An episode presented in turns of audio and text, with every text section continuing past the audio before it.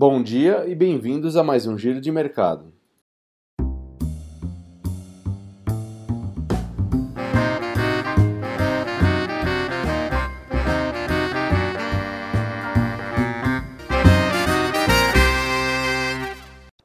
O Ibovespa fechou essa quinta-feira sem variação e um dia sem tendência definida, com o anúncio de mudanças na estratégia da política monetária dos Estados Unidos enquanto o cenário fiscal no Brasil manteve os agentes financeiros numa loucura.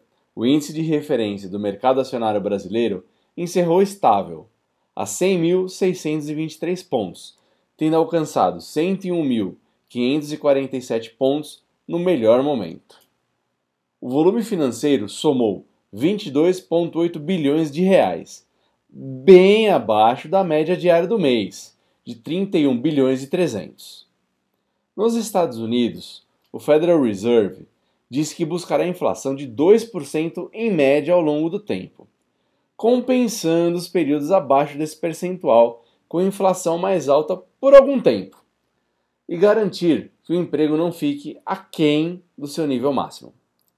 Permanentes preocupações com as contas públicas no Brasil continuam minando o sentimento no mercado financeiro e inibindo o avanço da Bolsa Paulista. Lá fora, as bolsas americanas subiram com o discurso do presidente do Federal Reserve, Jerome Powell. Os índices Dow Jones e S&P 500 tiveram altas de 0,57% e 0,17%, respectivamente, com o Dow zerando as perdas acumuladas de 2020. Já o Nasdaq caiu 0,34%. Enquanto isso, o dólar comercial caiu 0,6%, chegando a R$ 5,577 na compra e a R$ 5,5789 na venda. Também no radar hoje saiu a segunda estimativa do PIB, o Produto Interno Bruto dos Estados Unidos do segundo trimestre, com uma contração de 31,7% menor que a esperada pelos economistas. No Brasil, Novamente, a grande preocupação volta a dizer respeito à relação entre ministro da Economia, Paulo Guedes, e o presidente Jair Bolsonaro. Em meio às divergências sobre o Renda Brasil, ganham força rumores de que o ministro deixaria o governo. Entretanto, ontem, o ministério divulgou uma nota reforçando que Guedes não pretende deixar o cargo.